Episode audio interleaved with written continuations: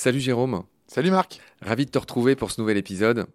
Tu voulais ajouter d'autres choses sur euh, notre Carcarinus melanopterus? En termes plus connus, c'est tout simplement le requin pointe noire. Moi, je pourrais parler très longtemps des animaux qui m'ont donné la passion et le métier que je fais aujourd'hui. Euh, on est vraiment dans l'affect.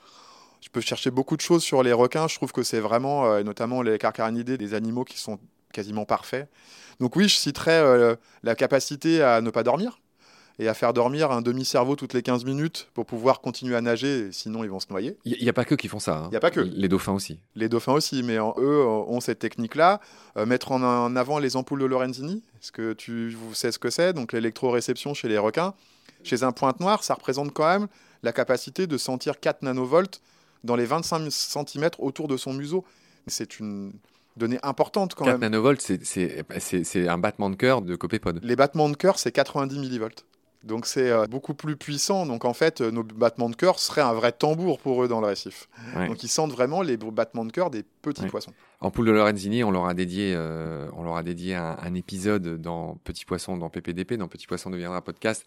Effectivement, ce sont ces pores sur le museau qui sont des électrorécepteurs. Tout à fait. Voilà, qui leur permettent de détecter l'électricité du vivant euh, caché sous le sable. C'est ce que font les raies, c'est ce que font les, requins aussi. Tu l'as bien dit, c'est le surnom, c'est le septième sens des requins, le sixième étant euh, la ligne latérale qui est un corps lié euh, à, on va dire, de la mécanoréception aussi. Tout à fait, c'est ça. Bathymétrie même, tout ce qui est profondeur, etc. On a fait des épisodes dans PPDP là-dessus, je renvoie à ces épisodes. Qu'est-ce que tu voulais dire d'autre sur nos pointes noires?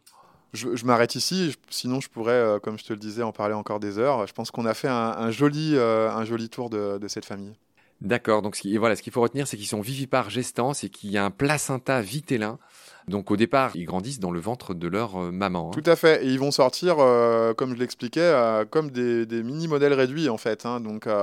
Est-ce qu'il y a du cannibalisme intra-utérin? C'est-à-dire qu'est-ce qui se bouffe entre frères et sœurs aussi cela? Parce que je crois que c'est le cas chez les citrons ou Ouais, alors c'est le cas chez les ovovivipares. Ouais. On a vraiment les trois types de reproduction chez les requins. On a les vivipares, comme on vient de l'expliquer avec cette famille-là. On a les ovipares comme les orectolobiformes, comme les stégostomas par exemple, le requin euh, zèbre ou léopard en fonction du nom qu'on veut lui donner. Et euh, le cannibalisme intra-utérin, on le retrouve vraiment chez les ovovivipares, comme chez les requins nurse par exemple. Mais on a d'autres cannibalismes, c'est-à-dire qu'au sein du récif, les requins pointe noire ou les autres carcarinidés ont cette fâcheuse tendance à venir chercher les petits à la mise bas pour les manger à la mise bas, quitte à arracher une partie du ventre de la femelle. Ça fait vraiment partie de la spéciation et de l'évolution des espèces, du plus fort qui doit rester, qui doit survivre. Et on a une vraie, même en, captivité, nous on peut l'observer, on a une vraie euh, agressivité des autres euh, euh, membres adultes lors d'une mise bas, la maman comprise.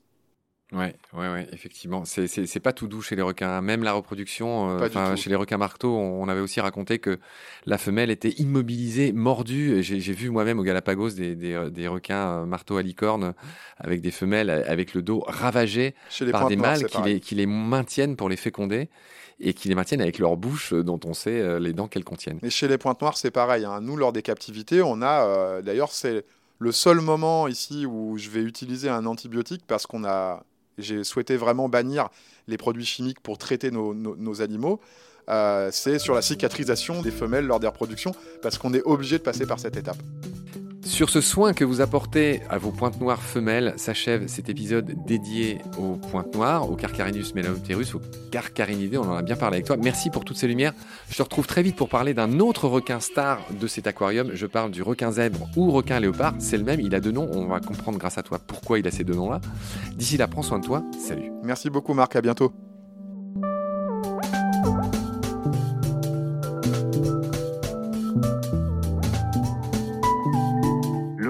C'est la vie. C'est-à-dire que notre vie est intimement liée à la vie de l'océan. Voilà. C'est ça, pour moi, la seule chose qui compte. Tout le reste est secondaire, tirer du pétrole, des trucs. Pourquoi faire? Pour augmenter de 5% la production Rigolade